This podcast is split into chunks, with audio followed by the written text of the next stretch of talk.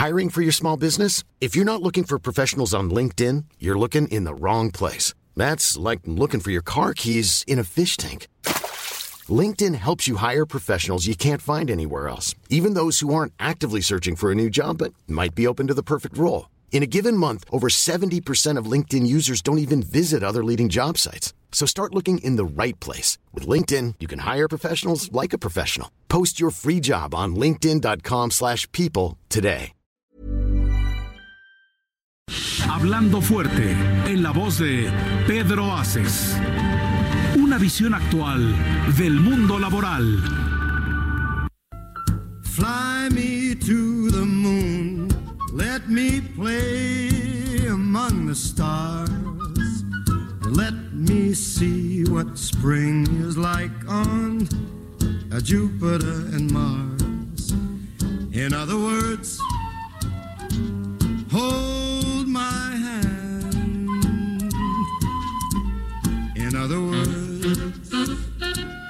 baby, kiss me. Fill my heart with song and let me sing forevermore. Muy buenas noches, queridos amigos. Primer programa del año 2020. Un gusto estar esta noche con ustedes. Este día de los Reyes Magos. Saludo a mis compañeros de cabina, al Gran Mamucas. ¿Qué tal, Pedro? Buenas noches, feliz inicio de año y como dijiste, el primer programa del 2020. El maestro Heriberto. ¿Cómo estás, senador? Me da mucho gusto saludarle. Feliz año para todos. Un arranque de año, arranque de década y muchos pendientes, muchas cosas por hacer por este México en el cual tenemos la suerte de haber nacido. Carlitos, ¿cómo estás? Muy buenas noches a todos. Empezamos el año con muchas ganas en Día de Reyes, una nueva década. Saludo en los controles a Gerardo Juárez y a Orlando Oliveros y a mi gente de comunicación social. Buenas noches a todos. Hoy estamos muy contentos porque acabamos de partir en Catem la rosca hace unos minutos y aquí le agradezco a nuestro amigo Víctor Castillo que nos hizo favor de llevarnos unas deliciosas roscas para que todos los compañeros y compañeras de la Secretaría General de CATEM tuviéramos el gusto de deleitarlas hace unos minutos. Y también felicitar hoy a todas aquellas que nos cuidan cuando alguien se enferma. Hoy es el día de la enfermera y desde aquí quiero felicitar a las enfermeras y a los enfermeros de México. Es una profesión vital, ¿sí? Para todos aquellos que están en un trance de padecer alguna enfermedad, ¿sí? Y se sienten reconfortados siempre cuando tienen a una enfermera cerca de ellos. Por eso desde aquí mi agradecimiento a todas las enfermeras del mundo, a todas las enfermeras mexicanas y muy en especialmente a las enfermeras de la sección 12 de la Ciudad de México. Mi reconocimiento, mi afecto a todas ellas. Y yo creo que la palabra más escuchada en la temporada que ya estamos hoy por terminar ha sido Guadalupe Reyes. Se nos fue Guadalupe Reyes, ¿no? Ya nomás salud decembrina. Qué bueno por ti, sobre todo Mamucas, te pones unas de plomero en quincena, que habría que verlo. Sí, Y ya no me alcanzó. y la verdad es que estamos Terrible se portó, senador. Terrible, de verdad. Era el azote de las calles de insurgentes y bueno. Hasta perdió sus ¿para qué le lentes. Hasta Sí. perdí mis lentes, necesito unos. Yo creo que los reyes ahorita que vuelva a mi casa ya deben de, estar ahí. ¿Se habrá Oye, portado es bien? cierto, es cierto. Hoy el Mamucas tienen que verlo los que nos siguen en nuestras redes sociales, en Pedro Aces Oficial, en Facebook, en Twitter, en Instagram. Instagram. Ahí podrán ver al Mamucas que hoy no trae lentes. Hasta Fuera me siento máscaras. raro. Por primera vez enseña sus ojos. Yo creo que eres medio raro. Mandó suavezón. Pues hoy, queridos amigos, vamos a tener un super programa. Hay un invitado muy interesante que está por llegar ya aquí a la cabina, que nos va a platicar de cosas muy necesarias. Vamos a hablar de la salud hoy en el Día de la Enfermera en esta cabina del Heraldo Radio y después tendremos a una senadora que nos platicará de muchas cosas de lo que pasó en el último periodo legislativo en el Senado de la República. Senador, también damos la más cordial bienvenida en este espacio a la frecuencia 540 de AM. Estamos llegando eh, desde la planta central en Chalco, en el Estado de México. Cubrimos todo el Estado de México en el 540 de AM. Estamos cubriendo también eh, eh, todo el estado de Tlaxcala, todo el estado de Morelos, parte del estado de Querétaro, parte del estado de Puebla y parte del estado de Hidalgo, ampliando nuestra frecuencia, ampliando nuestra, nuestra potencia a través del Heraldo Radio y también por eso damos la más cordial bienvenida en este espacio de Hablando Claro con, con eh, Pedro Aces a todos los amigos de la zona centro del país, senador. Sí, fíjate que es muy importante el crecimiento que ha tenido Heraldo Grupo. El Grupo Heraldo, tanto en impresos como en digital, como en radio, como en Heraldo TV, ha tenido un crecimiento eh, exponencial eh, el último año 2019. Y aquí cabe eh, hacer una mención a la buena dirección que lleva esta empresa. Yo me siento muy contento de poder participar en este espacio radiofónico todos los lunes de 9 a 10 de la noche en Hablando Fuerte con Pedro Aces, pero además le he dado seguimiento a los programas de muchas compañeras y compañeros de esta casa editorial y radiofónica.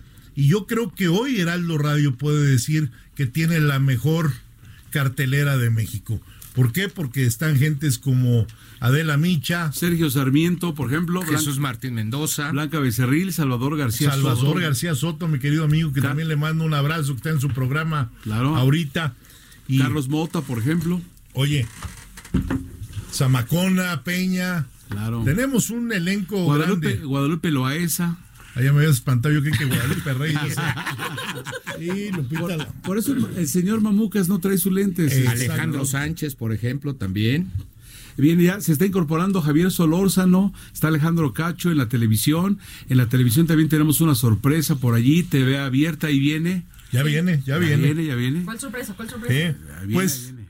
comenzamos con este gran programa y le quiero dar la bienvenida a una persona que hoy tiene la responsabilidad en sus hombros de llevar el tema del bienestar y de la salud.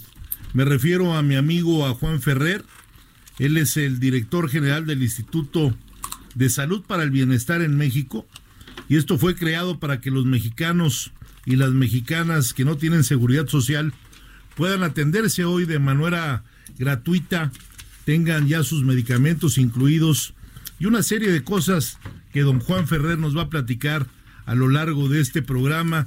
Y esto es otra cosa más de los aciertos que tiene el señor presidente López Obrador. Crear este instituto y con ello ya acabar con lo que no era ni popular ni era seguro, como él lo decía y tenía razón, porque lo que era, porque aquí hablamos fue fuerte y por eso decimos las cosas como son, era un nido de ratas, ¿sí? Era un nido de ratas y eso ya no cabe en la cuarta transformación. Por eso yo celebro, Juan, conociéndote, tu experiencia, tu patriotismo, porque eres un hombre patriota que tienes mucho interés en que a México le vaya bien, en que este gobierno le vaya bien. Seguro estoy que vas a hacer un gran papel al frente de este gran instituto. Bienvenido, Juan Ferrer, a esta tu casa. Gracias, Pedro Aces. Es un gusto enorme estar con el grupo Heraldo aquí en este programa tan escuchado. Eh, saludo a los radioescuchas precisamente. Buenas noches. Eh, a la orden, mi querido Pedro, para la entrevista. Pues te hemos invitado para quienes nos acaban de sintonizar. Son las nueve de la noche con ocho minutos en este lunes 6 de enero del 2020. Juan Antonio Ferrer Aguilar nace en dónde? En Tenosique, Tabasco, en 1962, el primero de junio. Un chavito Es pálida. un niño, es un niño. Gracias. ¿eh? Un chaval. Chaval. Juan, platícanos un poquito para que la gente conozca qué es el INSABI y cómo va a funcionar ahora con tu gestión al frente. Bueno, mira, eh, principio diciéndote que hoy México tiene 130 millones de habitantes, aproximadamente. Como sabes, en este año le tocará al INEGI hacer eh, el nuevo censo de población y ya se determinará exactamente la población que tenemos en México, pero un cálculo aproximado habla de 130 millones de mexicanos. De ese, Pedro, eh, 69 millones de mexicanos no tienen seguridad social. De esos 69 millones de mexicanos, vamos a crear y creamos desde por ley, se modificó la Ley General de Salud. Eh, en el diario oficial de la Federación se publica el 30 de noviembre pasado, del 2019, la creación del Instituto de Salud para el Bienestar. ¿Para qué se crea este instituto? Para garantizar el derecho a la salud de todos los mexicanos, de todos los mexicanos.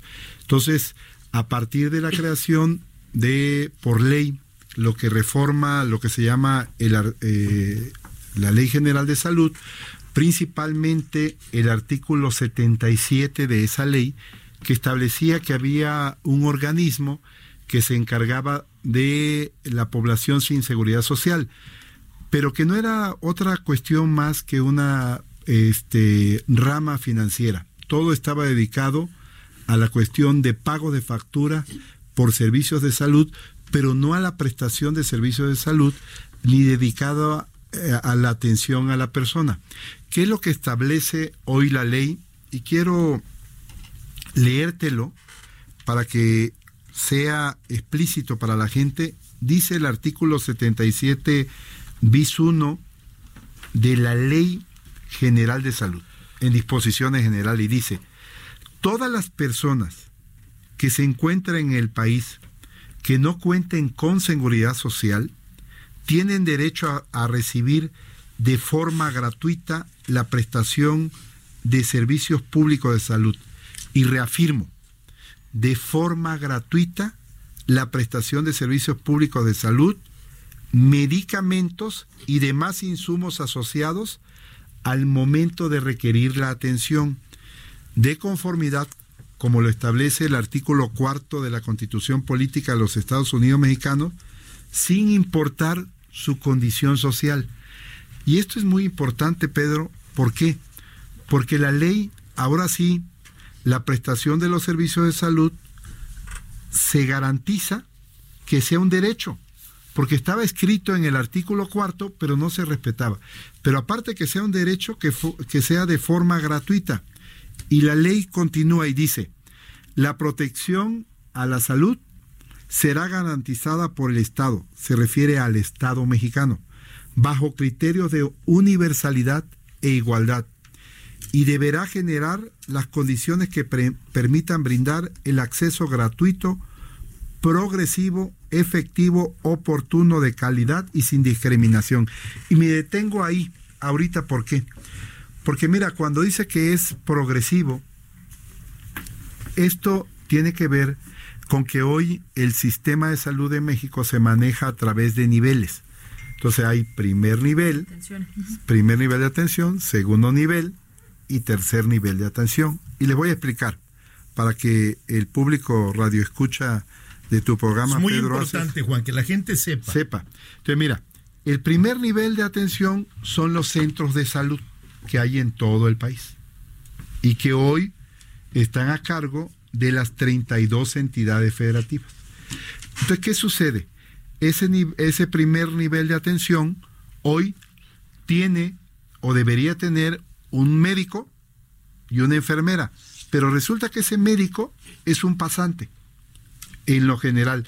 Solamente en algunos estados, como la Ciudad de México, tiene ese médico que sea titulado.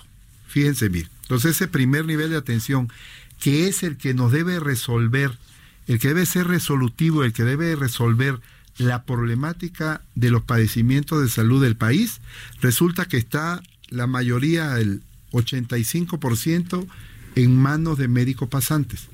¿Qué es lo que vamos a hacer ahora en ese primer nivel de atención? Vamos a poner un médico titulado y al lado, con él, va a estar el médico pasante para que sea formación de ese médico que sí necesita formación, pero no necesitas a un pasante convertirlo O sea, en además de, además de que atienda a un profesional, está dando escuela, está enseñándole a un pasante como si estuviera haciendo eh, pues su posgrado, podríamos decirle así, ¿no? Sí, eh, se va a ¿Su formar. especialidad? Su- no, pues se va a formar. Es una formación que tiene que hacer porque está en contacto con la gente. Pero tiene alguien que puede firmar y que se va a hacer cargo de tu salud. Pero te voy a decir algo. Hoy, esos centros de salud de acuerdo a lo que era el Seguro Popular, tenían un paquete de medicamentos.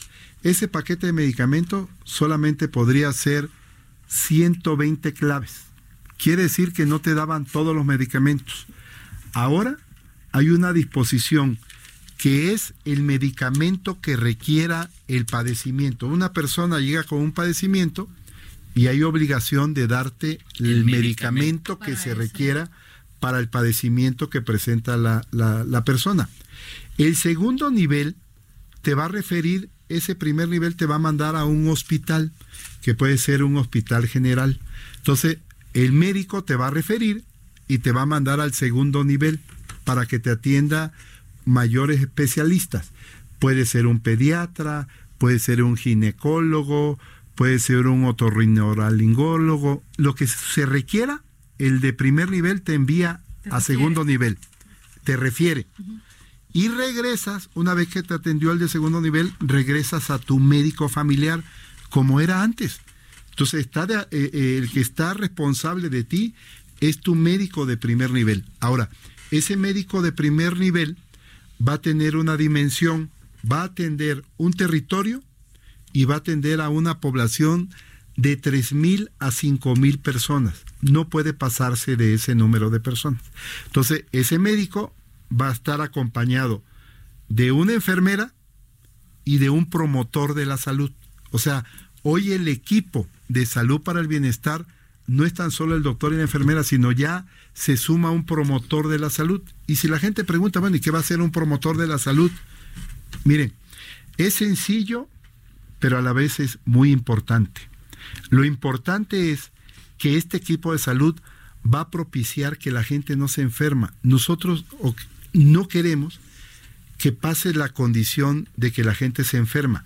De lo que se trata es de que no nos enfermemos, de que por qué queremos una sociedad enferma, si lo que hay que hacer es prevención de enfermedades y promoción de la salud. ¿Qué van a hacer los promotores en todo el país? Van a estar pendientes que las personas no se enfermen. Y para eso se debe uno acompañar de lo que se conoce como las determinantes sociales.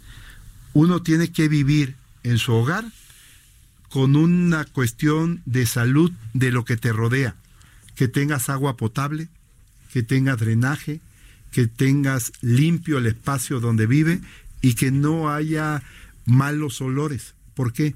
Porque esas cuestiones tienen que ver con la enfermedad que hoy padece la sociedad mexicana. Y tienen que haber otros componentes, buenos hábitos alimenticios, eso es decir, que debemos de comer bien, poca azúcar, poca sal, poca harina, no digo cero, porque la gente se va, se va a molestar, pero les diría yo, lo menos que pueda consumir de harina, de sal y de azúcar es bueno para la salud. Y la otra, tenemos que hacer ejercicio. No puede ser que nosotros no sepamos que el, el ejercicio juega un papel primordial o importante para que uno no se enferme. Si hacemos todo eso con los promotores de salud, entonces vamos a ir buscando tener una sociedad sana. A eso aspiramos. Entonces, ese primer nivel de, de atención verdaderamente va a funcionar si se dan todos estos elementos. Entonces, estamos conformando los equipos de salud para el bienestar. Ahora, ¿de dónde vamos a tomar estos promotores de la salud? También hay un nivel arriba que se llama coordinadores de promotores de salud. Pues los vamos a agarrar de lo que hoy se conoce el personal del REPS. El Seguro Popular tenía personal en los estados destacados, pero lo que hacían era otra función, un tanto administrativo, un tanto de afiliación de personas que eh, fueran al Seguro Popular. Y se oyó mucho que este personal este, no debería de contratarse. Yo les diría que no es así. Este personal ya tiene el panorama de lo que es a ras de tierra, tiene el conocimiento de cómo están las localidades, cómo están las familias, dónde están las casas Tiene y dónde de está. campo. ¿Perdón? Tiene trabajo de campo. tiene trabajo de campo y eso es lo que tenemos que aprovechar. Eh, lo ha dicho muy claro el presidente Andrés Manuel López Obrador. Este país va a salir adelante con lo que somos, con las personas que hay y con las personas que están trabajando en cada área. Por ejemplo, les doy un ejemplo y me salgo un poquito del tema, pero regreso. eh, los que están trabajando en la Comisión Federal de Electricidad, pues van a hacer fuerte el sector de energía. Los que están trabajando en Pemex van a hacer el trabajo que requiere Pemex y están trabajando por el sector de Hidrocarburos. de hidrocarburos. Y así, ¿qué tenemos que Todos hacer? Tienen el conocimiento al final del día. Claro, ¿qué tenemos que hacer? Pues nos vamos a apoyar nosotros de los doctores que están en el centro de salud, de las enfermeras, de los camilleros y del personal del REPS. Entonces ya tenemos el primer nivel y tenemos ese personal que vamos a aumentar entonces médicos, que te digo, van a ser titulados, vamos a aumentar enfermera y vamos a hacer este ejército del, de equipo de salud con bienestar con los promotores de salud. Y entonces vamos a estar trabajando en ese primer nivel de atención. Si sacamos la cuenta, estaríamos viendo que ese 69 millones de mexicanos debemos de atenderlo en ese primer nivel de atención. Pero alguien me va a decir, oiga, yo ya estoy enfermo y requiero que me atiendan en el hospital. Se le va a atender sin problema. Hay medicamentos, y lo dice clarito la ley, para todos los padecimientos. Entonces, estamos haciendo compras consolidadas de medicamentos para surtir de medicamentos a todos los hospitales, a todos los centros de salud y a todos los institutos nacionales que hay. Los institutos, ¿dónde están? Todos están en la Ciudad de México. Hay también otros hospitales de alta especialidad que están en 12 ciudades del país. También esos se van a reforzar con medicamentos. Entonces, ya tenemos cubierto todos los medicamentos. Vamos a tener médicos, vamos a tener enfermeras y promotores de la salud. Pero Lo aparte, importante, Juan, es que ya arrancó. Esto ya arrancó y esto sella un compromiso más de campaña del señor presidente Andrés Manuel López Obrador cuando decía, para que todo el mundo entienda hoy, ¿por qué cambian? Porque a lo que yo estoy en una forma muy particular de entender lo que Juan Ferrero hoy comenta en este espacio informativo, es que le ha dado un giro de 360 grados, porque el seguro popular, hasta donde yo tenía conocimiento, pues más que seguro y popular, era una pagaduría, que estaban mandando dinero a los estados para pagar, ya sea FASA, que son los servicios estatales de cada una de las entidades federativas, o el REPS. Entonces había contratos, solicitaciones que pagaban por REPS una parte y por FASA el otro. Hoy vemos que el seguro, eh, el Instituto de Salud del Bienestar, el INSABI, hoy es algo real para curar, para cuidar y para prevenir enfermedades de 69 millones de mexicanos, como bien lo acaba de decir Juan Ferrer hace unos momentos. Juan, ¿se cobra la afiliación para que la gente sepa por los servicios médicos o es gratuito? No, mira, lo que se establece en la ley es que cualquier persona de estos 69 millones de habitantes de, de este país se debe presentar a su centro de salud, a su hospital, con la CUR. Si no tuviera la CUR, se establece que puede tener su acta de nacimiento. Es muy fácil sacarla ahora en internet. Sí. Sí, por eso es, la- es el documento más fácil que podemos ac- accesar todos los mexicanos. Pero si no tuviera la CUR, puede llevar su acta de nacimiento. Y si no tuviera su acta de nacimiento, puede llevar su credencial del INE o del IFE. Es un documento que acredite que está en el territorio eres tú? nacional. No, que está en el territorio nacional. ¿Por qué? Porque a la hora que llegue se va a hacer un registro de la persona para llevar eh, el desglose de los medicamentos que le otorgue el doctor. O Para hacer su expediente. Para hacer su expediente clínico.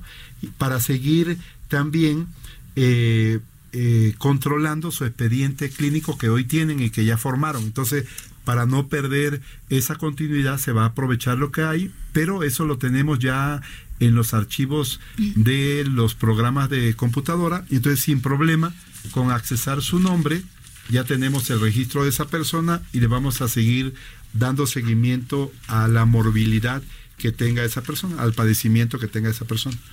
Quienes ya tienen ISTE o Seguro Social, ¿se pueden afiliar al INSABI o no? No, en el país existen dos grandes rubros de atención eh, en el caso de salud.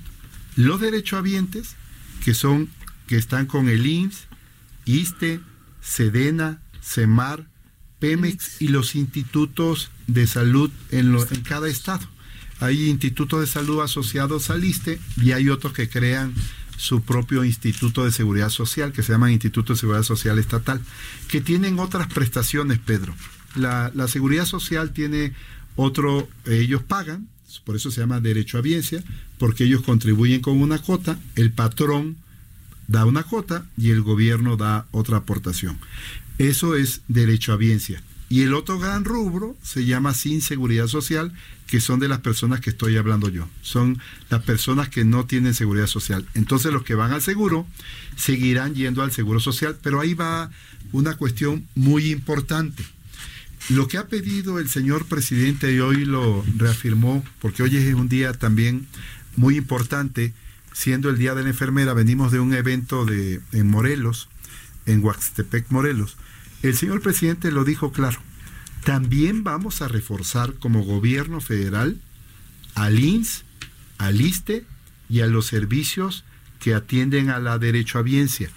Y hoy también les puedo decir que Zoé Robledo anunciaba una contratación histórica de enfermeras, alrededor de más de 2.000 enfermeras, y también van, se van a contratar mayores médicos para el INS, y hay un programa ya también de intervenciones quirúrgicas en el INS de los siete días a la semana. Antes solamente se estaban haciendo intervenciones, no en todos los, en todos los estados, pero sí en la mayoría, de lunes A a viernes. Y ahora se extiende el horario de los quirófanos, inclusive domingo. día o noche. Juan, vamos a ir un corte, no sin antes. Tenemos muchas llamadas. Mike Cantú, feliz día de Reyes a todos en cabina y le pide a Juan que ponga orden en lo que era el seguro popular. Saúl Martínez, saludos desde Chiapas. Que llegue la salud a Chiapas, nos pide Saúl Martínez. Mario Humberto, toda la clase obrera en México ya es CATEM. Muchas gracias, Mario. Carlos Gómez, en Coyoacán nos hace falta en la zona de los Pedregales mucha salud. Luisa Calderón, saludos senador, feliz inicio de año. Disfruto mucho escuchar el programa de los trabajadores. Muchas gracias, Luisa. Daniel Lora, saludos líder desde Nicolás Romero. Un saludo a don Juan Ferrer y ojalá ponga orden.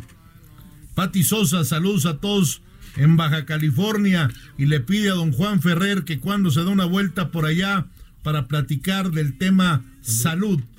Baja California. Baja California, en Tijuana. Ramón Esparza, saludos desde Chihuahua al buen amigo don Juan Ferrer. Sergio Núñez, gran programa, gran noticia de recibir los, salud, los servicios de salud gratuita.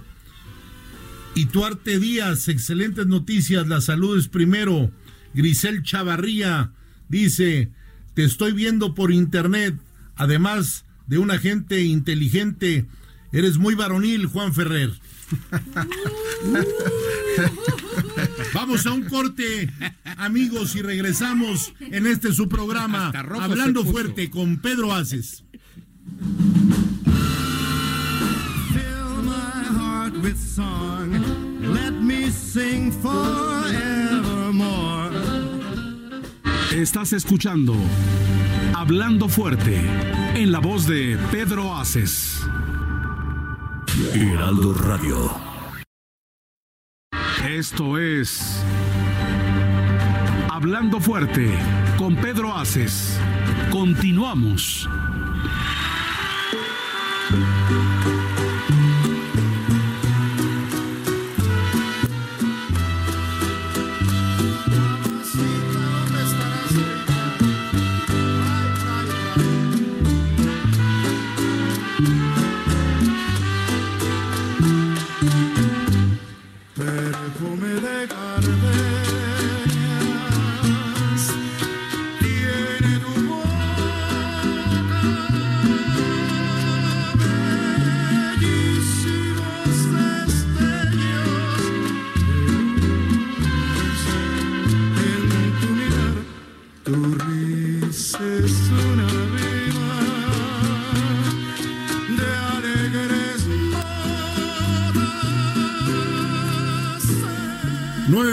Con 31 minutos y seguimos aquí en Hablando Fuerte con Pedro Aces, aquí en esta su casa, Heraldo Radio. Juan Ferrer, director del Instituto Nacional de, Salud para de el Salud bienestar. para el Bienestar. Sí, nacional. Hoy nos está acompañando aquí en esta cabina y vamos a platicar con él. Ya platicamos todo el tema médico, cómo se desarrolla en lo que antes fue el mal llamado Seguro Popular y hoy lo digo, lo voy a decir exacto, director del Instituto de Salud para el Bienestar. Él es nuestro amigo Juan Ferrer Aguilar. Infraestructura, ¿cómo va a estar la infraestructura ahora de este instituto? Bueno, mira, el gobierno de la República tiene dos grandes programas. Uno que se llama el U013, que ya inició desde el 2019, ya tenemos un año con ese programa, y ese programa está dirigido a los establecimientos de salud de las comunidades más apartadas de- del país. En ese se otorgan recursos a las, a las 32 entidades federativas para que refuercen los servicios en el primer nivel de atención, que estamos hablando de los centros de salud. Yo les diría ejemplos. En, la, en el Estado de México deben de haber 224 centros de salud. Se otorgan recursos a 224 centros de salud para que todos los centros de salud estén bien, al 100% Funcionando. funcionando. Digamos, en Hidalgo ya tenemos el 70% de los centros de salud ya en este programa. En Chiapas ya tenemos el 50% de los centros de salud. Y así en cada estado, este programa va cubriendo eh, la cuestión de la infraestructura. Pero hay algo muy importante, Pedro. Mira, encontramos en este gobierno 307 obras abandonadas, abandonadas, 307 obras abandonadas, de las cuales en el año que va de gestión del presidente Andrés Manuel López Obrador, ya hemos recuperado 80. Ya pusimos en funcionamiento 80. Yo te podría decir que hemos, estamos, seguimos trabajando en lugares como Hidalgo, Michoacán, eh, vamos a iniciar en Ciudad Juárez, Chihuahua, en el Morones Prieto está en San Luis Potosí, en Yucatán, en Campeche, vamos a trabajar en Tabasco. Vamos a rescatar toda esa infraestructura que fue abandonada y la vamos a poner en funcionamiento. Ese es un programa. Yo te podría decir... Es que no tuvieron vergüenza. A ver, tú puedes hacer cualquier cosa, pero jugar con la salud. No, bueno. Jugar con la salud es no tener madre, y hay que decirlo claro y hay que decirlo fuerte como se habla en este programa. ¿Cómo es posible que en el sexenio anterior te hayan dejado 300 ¿qué? Siete establecimientos de salud 307 abandonados. clínicas de salud en el abandono total. ¿Y, y cuántas fueron nada más para la foto? no, y además las cobraron, déjame decirte que además las cobraron. El día de la inauguración estaban llenas de equipo y después ya no va nada. Así es. A ¿Quién la- sabe? Bueno, hubo una en la de Ciudad Juárez. ¿Qué la de Ciudad? Juárez, donde está el hipódromo, ese que era antes el, el hipódromo. Ahí nada más hicieron la fachada. La fachada. O sea, con tabla roca. Con el tabla galgódromo roca. de Ciudad Juárez. El galgódromo, ahí es donde es Ciudad Juárez. Hicieron la fachada, es un edificio como de seis pisos. Lo inauguraron, se fueron y nada más tenía piso la parte que se veía en la foto. Todo lo demás está en obra negra. Entonces, ahí estamos trabajando con el gobernador Javier Corral para recuperar ese espacio y verdaderamente hacer un hospital de 230 camas que requiere Ciudad Juárez. Pero así como ese hay muchos ejemplos, Pedro. Lo mismo sucede en, en Mérida. Hay un hospital de alta especialidad donde hay 180 camas y su ocupación es del 33%. Pero lo mismo te puedes ir a Tamaulipa, a Ciudad Victoria. Hay un hospital de 4.200 metros cuadrados que se llama Hospital de Alta Especialidad y su ocupación anda por el 42-43%, Ni a la mitad. ni a la mitad. ¿Por qué Ferrer? ¿Por qué? Porque son, no respondieron a la necesidad de lo que decimos morbilidad de la región. A ver, ¿qué son las enfermedades que padece la región? ¿Y qué cosa voy a atender? ¿Qué es lo que requiere la gente? No que requiere la obra pública. La obra pública la hacía para hacer negocio, como dice bien mi querido Pedro, para hacer obra y entonces justificar la obra y pagar una obra con montos súper elevados y concesionar esa obra de salud a particulares, que todavía eso está más terrible. Todavía que, que hacían la obra a precios inflados, también concesionaban. O sea, esa me gustó obra ese predio para hacer un hospitalito y no, No, es que, como dijo Heriberto, lo inauguraban. le metían todo. Eh, Lo equipaban. Equipado. Si era para dentistas, si era para médicos generales, Iba para con lo su que fuera. compadre, préstame tu Y de repente al otro día ya no había nada. ¿sí? Lo mismo pasó y lo he comentado aquí en este programa. ¿sí? Lo mismo que hacían en Oaxaca. Ulises Ruiz saqueaba los quirófanos y se los llevaba a su hospital que está ahí en periférico. ¿no? Entonces, esperemos que ahora también ya los gobernadores se pongan las pilas, ¿sí? Y empiecen Que tomen a a ¿no? sacar el palo de la escoba para corretear a todas esas ratas que tanto daño le han hecho a México. Oye, Juan, estoy muy contento de veras que estés en este programa y sobre todo que con, con esa capacidad que tienes de expresión hacia la gente, se les haya explicado hoy a qué tienen derecho. Es una cifra de verdad para asustarse Y sin coyota. que en este país 69 millones de personas no tienen asistencia médica, Dios mío. ¿sí? Es O sea, un país tan grande, tan importante como México. Bien, aquí lo dice, hay muchas llamadas, siguen entrando muchas llamadas. Y mira, lo dice Francisco Osornio. Saluda a todos los del programa, excelente información la que nos da hoy el doctor Juan Ferrer y es un compromiso que cumple el presidente López Obrador. Aquí en Querétaro lo escuchamos decirlo. Dilan Forte te saluda desde Jalisco. Te desea un feliz año a ti y a todos los que Muchas están gracias. En esta nueva etapa del INSABI. Verónica Ramírez, feliz años a todos y un abrazo a Juan Ferrer, Araceli Ugalde. ¿Qué pasa si niegan atención médica o los medicamentos a las personas? ¿Qué Mira, se debe de hacer? Mira, eh, se prevé que la persona denuncie, porque lo hemos dicho claro, vamos a, a salir adelante con el pueblo y tienen que denunciar, tienen que hacer la denuncia porque habemos también y reconocemos que habemos funcionarios que no hacemos bien nuestro trabajo. Entonces la gente tiene derecho a hacer la de- denuncia en los órganos internos de control. En, las, en el Congreso de los Estados, ahí también pueden hacer su denuncia. Vía internet también se puede, ¿no? ¿Perdón? Vía internet lo pueden Vía hacer Internet también. también, a, a los órganos internos de control y a la auditoría Pues ya de sabes. Araceli Ugalde, lo que hay que hacer. Carlos López saluda al senador Pedro Aces y recibe a don Juan Ferrer con esa gran noticia que le manda un abrazo. Araceli Ugalde eh, también ahora nos pregunta ella misma, quiere decir que si requiere una operación, de ahí los mandan a algún lugar. Bueno, sí, porque acuérdate que los centros de salud son De primer lugares contacto, sí, ¿no? de primer contacto y evaluar qué tiene. Pero el, el doctor, el médico del primer nivel de atención te va a referir al hospital en donde te deben de hacer la intervención quirúrgica con todo el equipo. Y esa parte, Pedro, sí me gustaría platicártela, porque lo que estamos viendo hoy es que hay equipo que tiene más de 40 años y que lo tienen en el hospital. Por ejemplo, un equipo de rayos X, como dice el señor presidente Andrés Manuel López Obrador, ese equipo debería estar en un museo.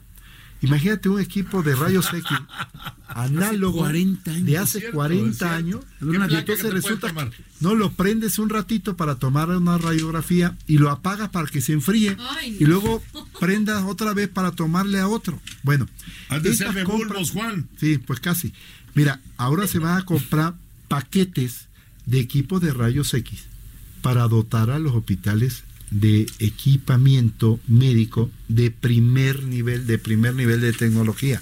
O sea, no puedes tener ese equipo en pleno siglo XXI. Entonces, ¿qué estamos haciendo?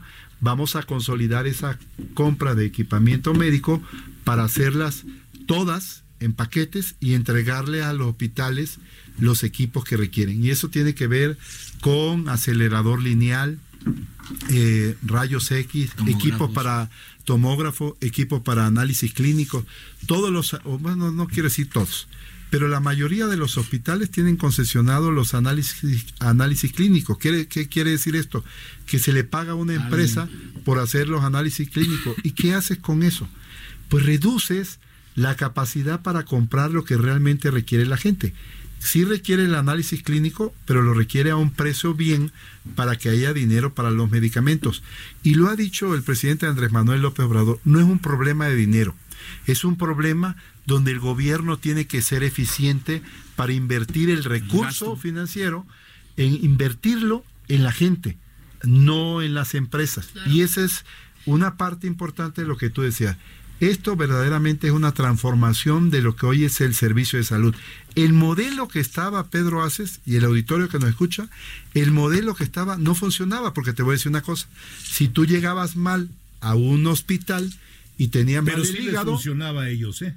ah no, a ellos sí, pues sí. Puta. No, pues sí. Pero la gente no. Si llegabas Como dice la canción, y de qué manera te olvido. Oye, mira, te platico. Tenías 67 enfermedades que te cubría el Seguro Popular.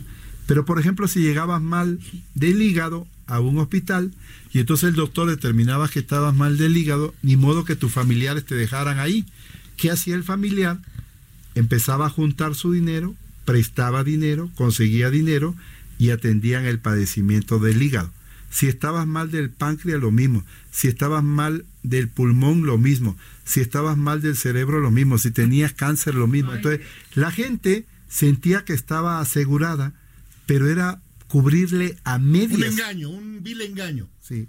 Hoy, lo que sí te podemos decir es que el gobierno de la República, el gobierno federal, los gobiernos estatales, asumen la responsabilidad de la atención de todas las personas del padecimiento que presente la persona, De lo que sea. de lo que sea. Pues yo te felicito, Juan Ferrer, por estar aquí en nuestro programa, en este tu programa, ¿sí? Juan Ferrer, director del INSABI, que hoy nos ha acompañado en esta cabina, y no sin antes decirte que hay muchas llamadas desde Aguascalientes, desde tierras hidrocálidas, Alejandro Rodríguez, para felicitar el gran tema de hoy de este programa y felicitar a Juan Ferrer. Jesús llama, saludos al líder Pedro Aces, qué buen programa, felicidades a don Juan Ferrer. Alfredo Lira, Lira, es muy grato escuchar temas de gran interés para los mexicanos y además te conduces muy bien, que espera que así lo hagas. Seguro estamos porque conocemos a Juan Ferrer, sabemos de qué está hecho, un hombre trabajador, un hombre comprometido con la cuarta transformación, pero sobre todo comprometido con México, un hombre de buen corazón, un hombre que es un ser humano, que es director, pero es diferente a los que han pasado por ese cargo, porque hoy van a sacar a la gente adelante. Muchas veces la gente pierde la vida por no atenderse a tiempo. Juan, muchas gracias por estar aquí en este tu programa y espero nos acompañes próximamente. Y vamos a entrar, vamos a entrar ya a una llamada. Ya la tenemos en la línea. Querida amiga, compañera de la 64 legislatura, amiga de muchos años, mujer a la que le tengo un profundo cariño y respeto. ¿Cómo estás, senadora Josefina Vázquez Mota? Muy querido Pedro, feliz de poder compartir contigo este espacio en esta noche tan especial en donde efectivamente escuchamos que estás abordando un tema pues al que nos importa a todos los mexicanos, que es el tema de la salud.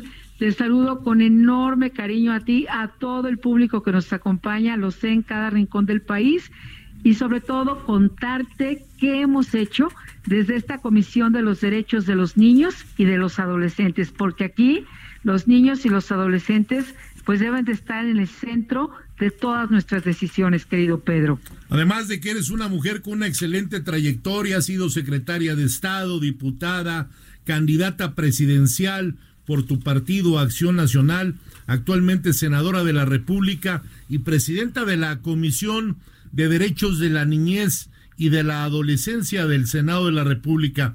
Josefina, bienvenida a este programa de Hablando Fuerte con Pedro Aces y va muy de la mano lo que estás dictaminando en tu comisión de la niñez, porque te he visto trabajar muy de cerca en el Senado. Eres una mujer que se mete en muchos temas a la vez y que busca, así como lo decía yo de Juan Ferrer, que nos acompaña aquí en la cabina y te está escuchando el director del INSABI, una mujer muy comprometida también con México. Y sé que desde tu trinchera, también como senadora, vas a ayudar para que este hoy Instituto de Salud del Bienestar trabaje como relojito. ¿Cuál es la agenda de trabajo de la Comisión para defender a la niñez y a la adolescencia mexicana? ¿Qué viene, Josefina? Querido Pedro, y aprovecho para saludar, por supuesto, al director del ISABI, Juan. Muy buenas noches, el mayor de los éxitos. Y vamos a estar en comunicación porque, como decía, los niños no tienen partido, los niños tienen derechos, tienen un interés superior. Quiero compartir algunos de los principales pasos que hemos dado en esta comisión, que es una comisión plural, donde aparte quiero destacar que todas las iniciativas que hemos presentado, todas, han logrado la unanimidad, es decir, no ha habido un solo voto en contra, todos los grupos parlamentarios han sido de una gran solidaridad y responsabilidad.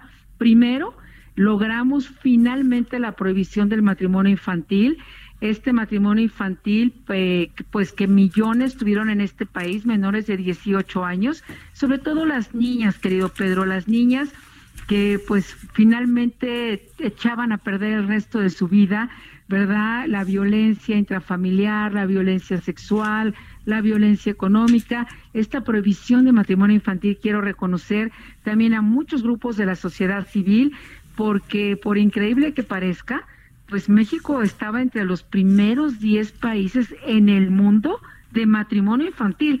Así que ahora, una vez aprobada esta reforma tan importante en ambas cámaras, hago un llamado a todas y todos quienes nos escuchan, pues para sumarnos a hacer realidad que no haya más matrimonio infantil en nuestro país. Así que esto ya está publicado incluso en el diario oficial de la Federación y lo comparto como uno de los primeros logros de esta comisión. En segundo lugar, algo muy importante y aquí necesitamos de todas y de todos, qué bueno que Juan nos acompañe en este momento, y hablo sobre un crimen que es terrible y es el crimen de la violencia sexual. Y quiero invitar a todos eh, en este momento una reflexión profunda y hacer un solo equipo, porque cinco millones de niñas y de niños, cinco millones, querido Pedro, es más que toda la población de Uruguay. Y hoy 5 millones en este momento de niñas y niños de nuestro querido país están siendo víctimas del crimen de violencia sexual.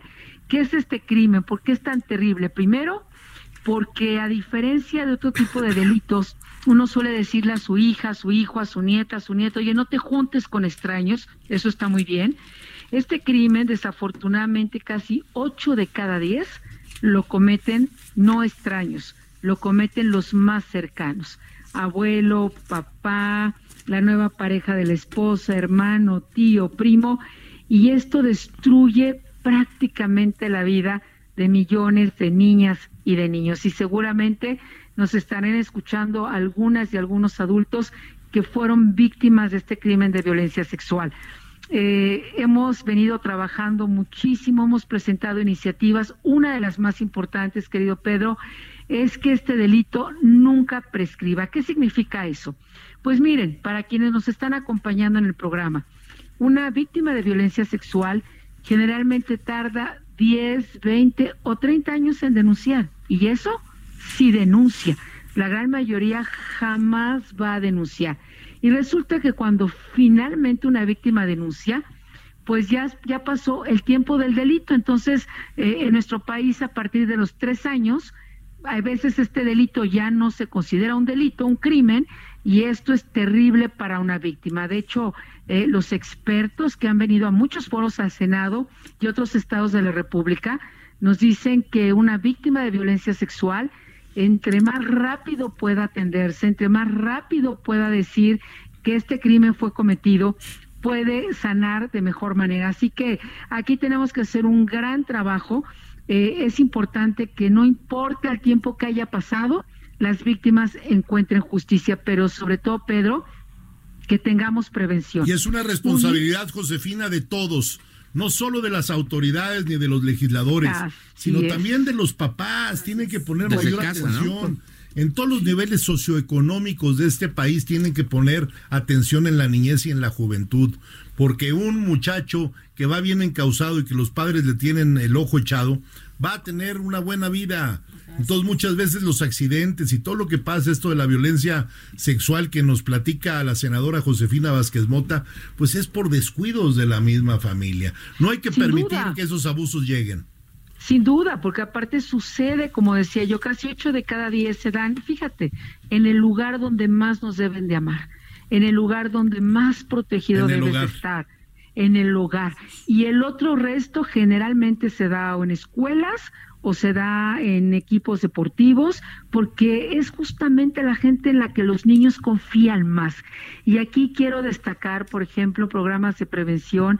Quiero agradecer a muchas organizaciones, a guardianes, a la comunidad judía de México, que me gustaría un día, querido Pedro, que entrevistes en tu programa a todos estos valientes que han hecho un trabajo realmente extraordinario de cómo ayudar a la prevención desde los tres años de edad en el lenguaje de las niñas, de los niños de manera respetuosa. Una niña, les hablo ahorita con mucho cariño a las mamás y a los papás, una niña y un niño que tienen prevención va a ser muchas veces menos vulnerable, va a estar más protegido, va a poder avisar, va a poder protegerse, va a poder contarle a su mamá, va a poder ir con su gente de confianza y no va a ser víctima de este crimen de violencia sexual.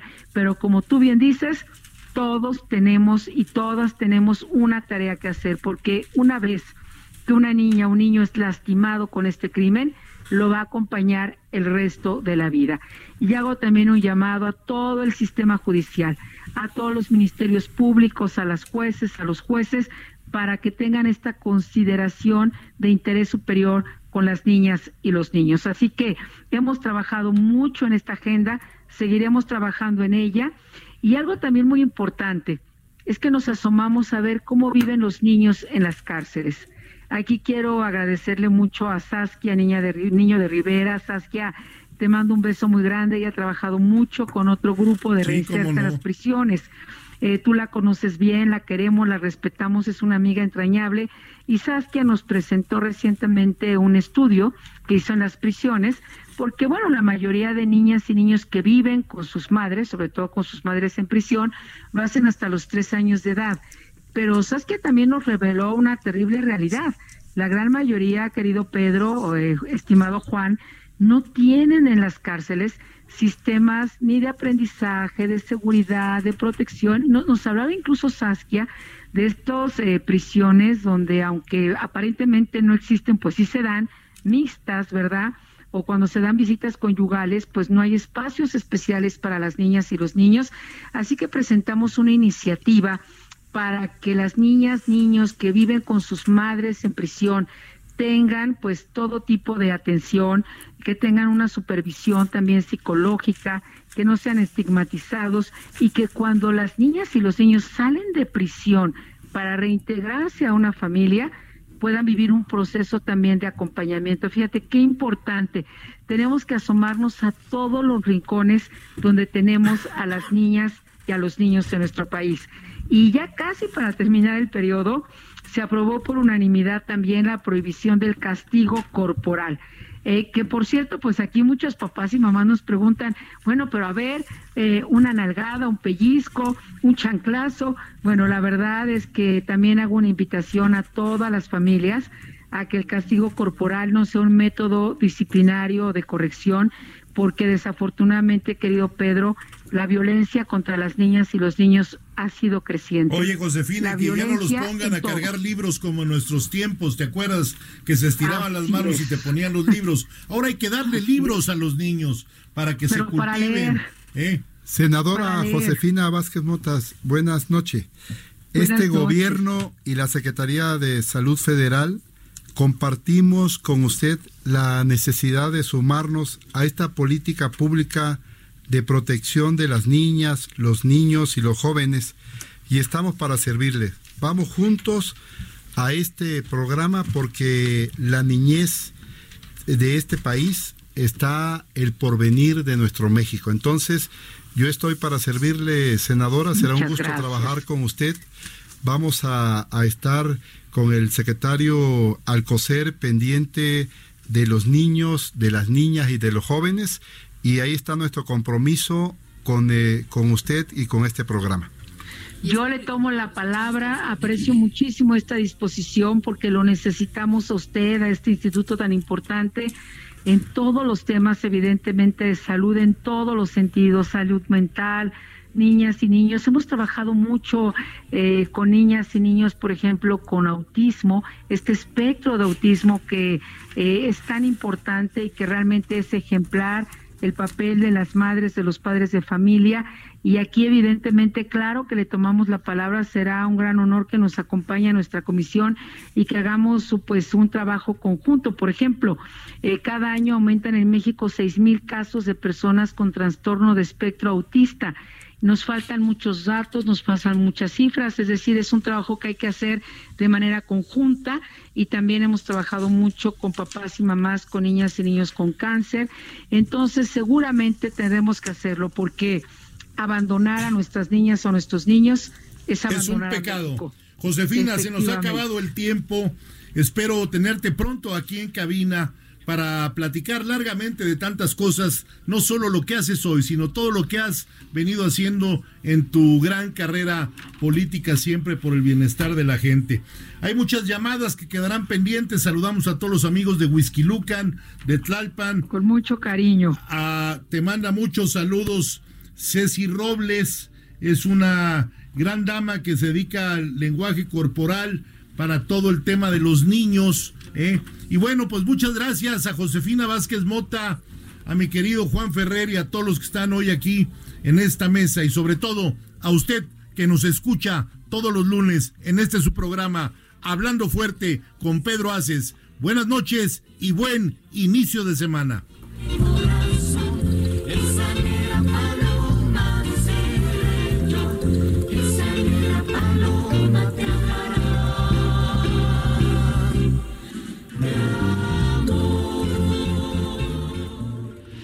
Hasta aquí, Hablando Fuerte, con Pedro Aces, por el Heraldo Radio. Escucha la H, Heraldo Radio. Even when we're on a budget, we still deserve nice things. Quince is a place to scoop up stunning high-end goods for 50 to 80% less than similar brands. They have buttery soft cashmere sweaters starting at $50, luxurious Italian leather bags, and so much more. Plus, Quince only works with factories that use safe, ethical, and responsible manufacturing. Get the high-end goods you'll love without the high price tag with Quince. Go to quince.com/style for free shipping and 365-day returns.